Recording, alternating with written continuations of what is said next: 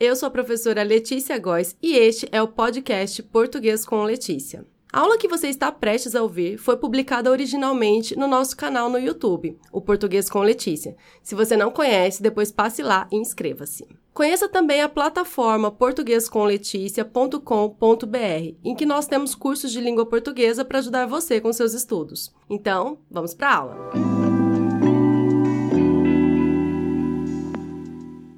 A aula de hoje é sobre o novo acordo ortográfico, que nem é mais tão novo assim. Então, nesta aula, eu vou mostrar as principais alterações trazidas pelo novo acordo. Mas antes disso, eu preciso pontuar alguns aspectos em relação a esse novo acordo ortográfico. E a primeira coisa que você precisa saber é que ele aconteceu devido a uma tentativa de padronizar a escrita de todos os países que têm a língua portuguesa como idioma oficial. Então, pega lá, todos os países que falam português, é, a intenção do novo acordo é para que todos esses países escrevam da mesma forma, de uma maneira padronizada. Essa é a intenção do novo acordo ortográfico, que aconteceu, que começou a ser, a ser elaborado lá em 1990. Então, veja, o novo acordo ortográfico não é uma coisa recente na nossa história. Ele, a base dele foi escrita em 1990 pelas academias de Portugal e do Brasil. Em 1995, o novo acordo ortográfico foi aprovado aqui no Brasil, mas ele só entrou em vigor em 2009. Então, veja, foi aprovado em 95. Então, o novo acordo ortográfico, como eu disse lá no começo da aula, não é tão novo assim. Ele é bem antiguinho já. Muito bem. Entrou em vigor em 2009 aqui no Brasil. 2009 que foi o ano que eu me formei em letras. Então, eu entrei no mercado de trabalho e aconteceram aí algumas alterações na língua portuguesa. E por que algumas alterações? Porque muita gente pensa assim: nossa, depois dessa reforma ortográfica eu não sei mais falar, não sei mais escrever nada. Primeiro que falar, você sabe sim, o novo acordo ortográfico só mudou a grafia de algumas palavras, não tem nada a ver com a pronúncia, então não mudou nada da pronúncia. E mudou algumas palavras, cerca de 0,5% das nossas palavras aqui do português brasileiro sofreu alteração, pouquíssimas palavras. Então, essa história de que, ah, meu Deus, eu não sei mais escrever por causa do novo acordo ortográfico, é uma desculpinha, né, gente? Porque assim, poucas palavras foram modificadas. A partir de agora, eu vou mostrar as principais alterações trazidas pelo novo acordo ortográfico. A primeira alteração é uma mudança no alfabeto. Incluíram-se três letras, as letras K, W e Y, e o alfabeto passou a ter 26 letras. Eu coloquei aqui então nosso alfabeto atual: A, B, C, D, E, F, G, H, I, J, K, L, M, N, O, P, Q, R, S, T, U, V, W, X, Y e Z.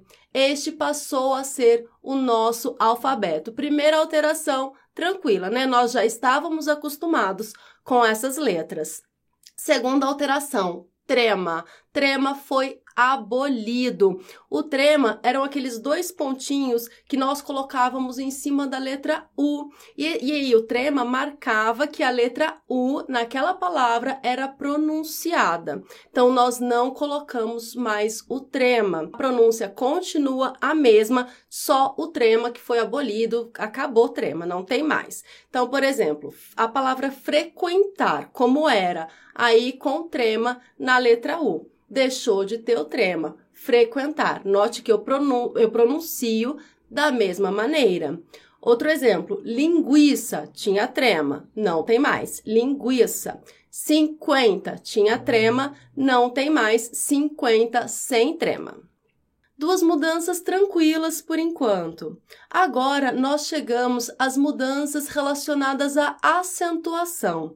As regras de acentuação sofreram algumas alterações mais significativas, mas também não são tantas alterações assim. Vamos lá. Primeira alteração em relação à acentuação. Não se usa mais o acento nos ditongos abertos ei e oi em palavras paroxítonas. Veja, aqui a, a alteração só foi relacionada às palavras paroxítonas. Exemplos. Como era ideia, ideia tinha acento. Por quê? Porque é uma palavra paroxítona. O que é a palavra paroxítona? Tem a penúltima sílaba mais forte. Então, é uma palavra paroxítona com esse ditongo aberto, ei.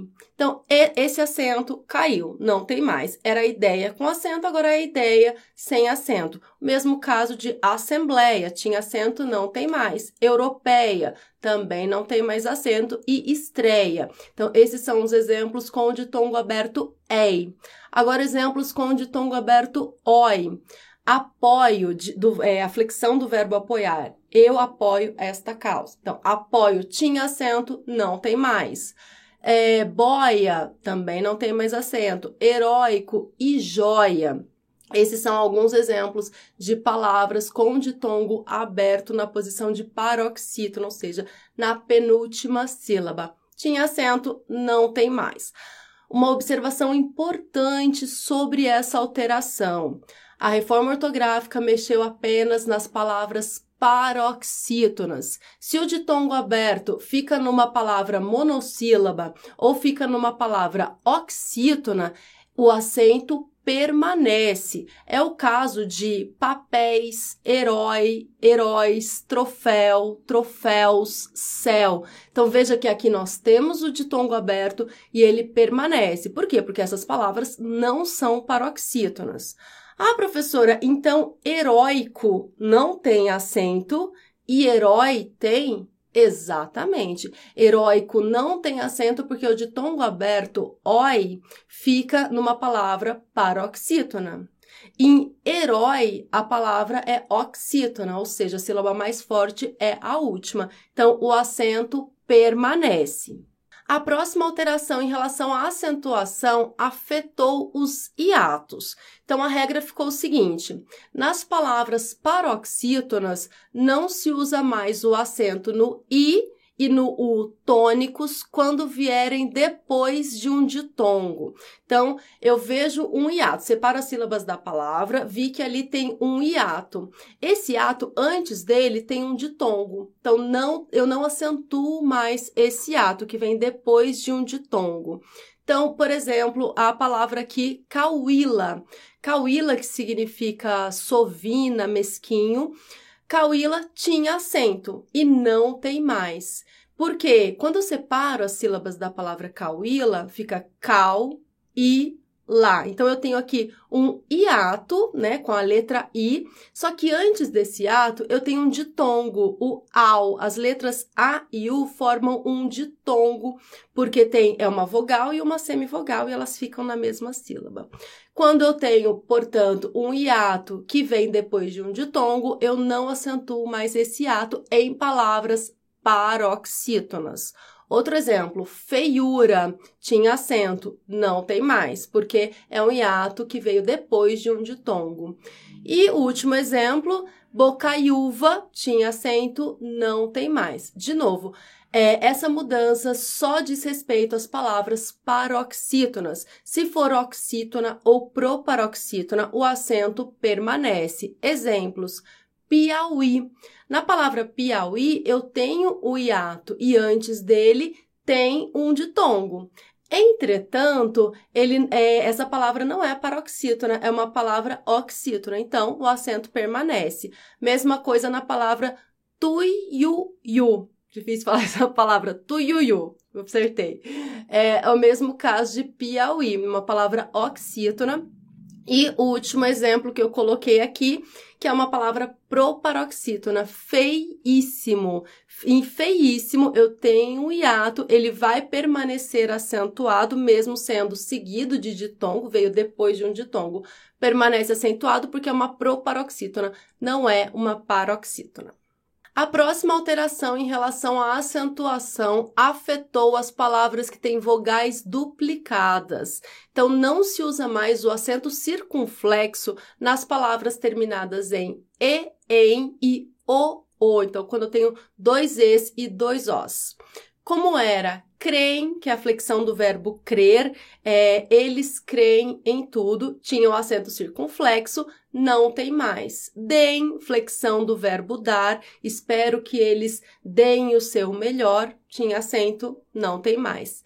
Leem, flexão do verbo ler também. Vem, flexão do verbo ver, eles veem maldade em tudo. Tinha acento, não tem mais perdoo, flexão do verbo perdoar, uh, não tem mais acento. Dou, flexão do verbo doar, também não tem mais acento. E os substantivos enjoo, que tinha acento, não tem mais. E vou, que também tinha acento, não tem mais. E a última mudança significativa em relação à acentuação trazida pelo novo acordo ortográfico diz respeito aos acentos diferenciais não se usa mais o acento que diferenciava os pares para, para e pelo e pelo. Então veja como era. Exemplo, ele não para de falar. Aqui a flexão do verbo parar tinha o acento agudo, que diferenciava essa flexão do verbo parar da preposição para. Viajamos para o exterior. Agora, a flexão do verbo parar não tem mais acento. É, então, como ficou? Ele não para de falar, sem acento. Viajamos para o exterior. Aqui, para o exterior é a preposição. Era sem acento, permanece sem acento. Como eu faço então para diferenciar, professora? Como eu vou saber quando é o verbo e quando é a preposição? Apenas o contexto vai determinar é qual é o verbo, qual é a preposição. Então, nesse caso, por exemplo, ele não para de falar. Você não acentuou a palavra, mas o contexto te mostra que é uma flexão do verbo parar. No segundo, no segundo exemplo, viajamos para o exterior. O contexto te mostra que esse para é a preposição, não a flexão do verbo parar. O outro acento, o outro acento diferencial que caiu foi com a palavra da, do substantivo pelo, que tinha acento antes e agora não tem mais. Exemplo: os pelos do animal. Então, os pelos, né? Os pelos do, da gente, pelo de animal, pelo de não sei o quê. Então, pelo antes tinha acento, agora não tem mais. Pelo, que é a fusão da preposição por mais o artigo o, já não tinha acento, permanece sem acento. Exemplo, entre pelos fundos. Esse pelos é a fusão preposição por mais artigo os. Então, por mais os vira pelos. Não tinha acento, permanece sem acento. Observação importante: permanecem os seguintes acentos diferenciais. O pôde, que é o passado do verbo poder, ontem ele não pôde sair mais cedo. Esse acento diferencia da flexão no presente. Hoje ele pode sair mais cedo. Então, pôde no passado tem o acento circunflexo que diferencia do presente. Outro acento diferencial que permanece é o acento do verbo pôr, com sentido de colocar. Eu vou pôr os livros na estante, com o acento circunflexo que diferencia da preposição por. Eu vou por aquele caminho, sem acento circunflexo tem o plural do verbo ter, né, na terceira pessoa. Então, eles têm dois filhos, é, que diferencia do singular. Ele tem dois filhos. Então, eles têm com acento circunflexo, ele tem sem acento nenhum. É, e o plural também do verbo vir na terceira pessoa. Eles vêm de carro, com acento circunflexo, que diferencia da terceira pessoa do singular. Ele vem de carro sem acento circunflexo. O acento do substantivo forma, a forma de bolo, por exemplo, é facultativo. Você pode colocar acento circunflexo ou pode não colocar acento circunflexo. As duas formas estão corretas. Esse acento serve para diferenciar da flexão do verbo formar. Ele forma bons alunos, por exemplo. Então, forma, no sentido de forma de bolo, pode ter ou não o acento diferencial. Agora chegamos às polêmicas mudanças relacionadas ao hífen. As regras de hífen já eram muito confusas antes da reforma. Depois da reforma, elas continuaram confusas. Então, o que, que eu trouxe? Eu separei aqui as três principais alterações é, relacionadas ao hífen e vou mostrar para vocês como eram as palavras e como essas palavras ficaram depois do novo acordo ortográfico.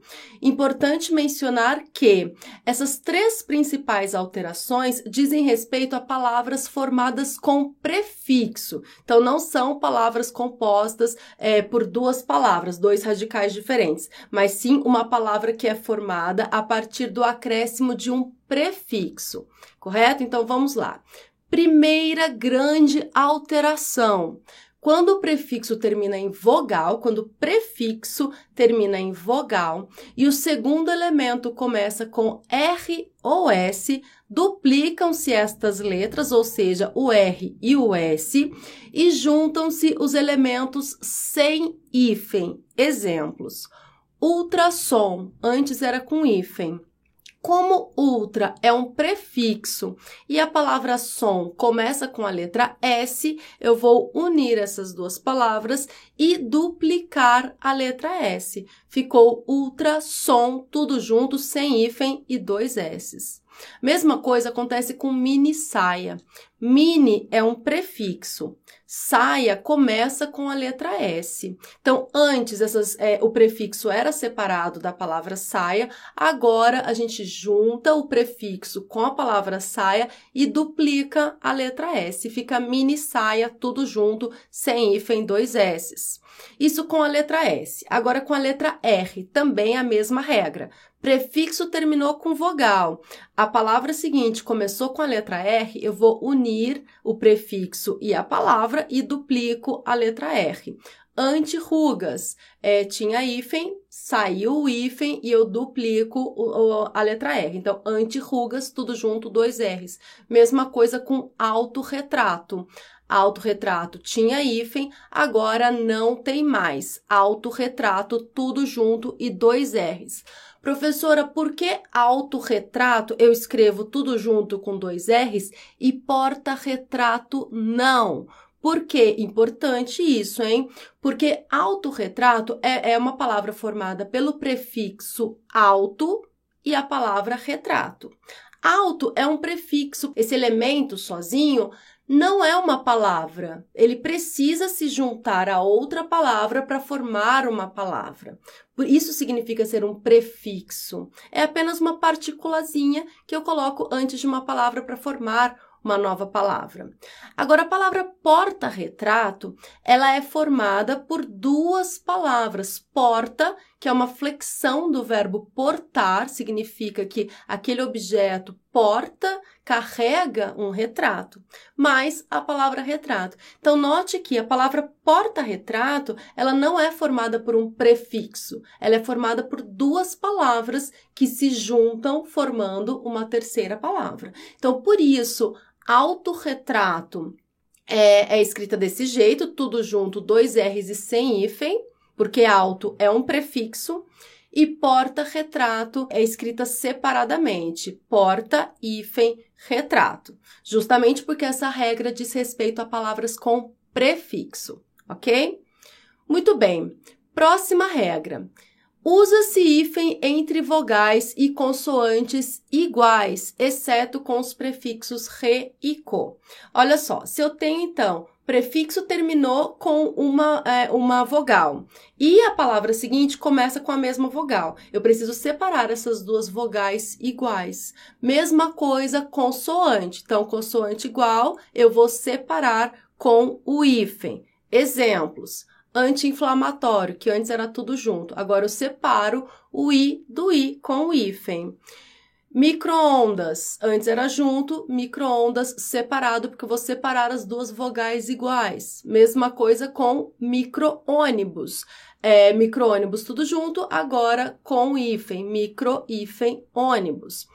Duas exceções com os prefixos re e co. Então, quando é, eu tenho esses dois prefixos re e co, e a segunda palavra começar com a letra e ou com a letra O, eu vou unir essas duas palavras, mesmo sendo, é, mesmo unindo duas letras iguais, certo? Então, reeleição. Antes tinha hífen, agora não tem mais. Reeleição. Co-orientador. Tinha hífen, não tem mais. Co-orientador, tudo junto. Então, perceba que a regra é separar duas vogais iguais, separar duas consoantes iguais com hífen. Mas, com os prefixos re e co é uma exceção. Nós temos uma exceção. Com esses dois prefixos, eu vou unir. Ainda é quando a segunda palavra, quando a palavra seguinte tiver a mesma vogal. Próxima e é a terceira e última regra. Não se usa hífen entre vogais diferentes. Então, o prefixo terminou com uma vogal. A palavra seguinte começou com uma vogal diferente. O que, que eu faço? Eu vou unir essas duas palavras sem hífen. Agora, um exemplo novamente com o prefixo co. Mas nesse caso, a palavra seguinte começa com outra vogal, uma vogal diferente da letra O. Então, eu vou unir essas duas palavras. Coautor antes tinha hífen, agora não tem mais, porque não se usa hífen entre vogais diferentes. Autoescola tinha hífen, também não tem mais, porque auto é um prefixo que termina com a vogal O e escola é uma palavra que começa com a vogal E.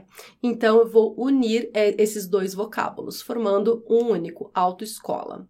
E o último exemplo, autoimune. Auto é um prefixo que termina com a letra O, imune é uma palavra que começa com a vogal I. Então, essa palavra, depois da nova, do novo acordo ortográfico, passou a ser escrita sem hífen, autoimune. Como vocês sabem, são muitas as regras que determinam o uso do hífen. Para esta aula, eu separei as três principais alterações do novo acordo ortográfico. Também são muitas as regras que determinam a acentuação das palavras em língua portuguesa.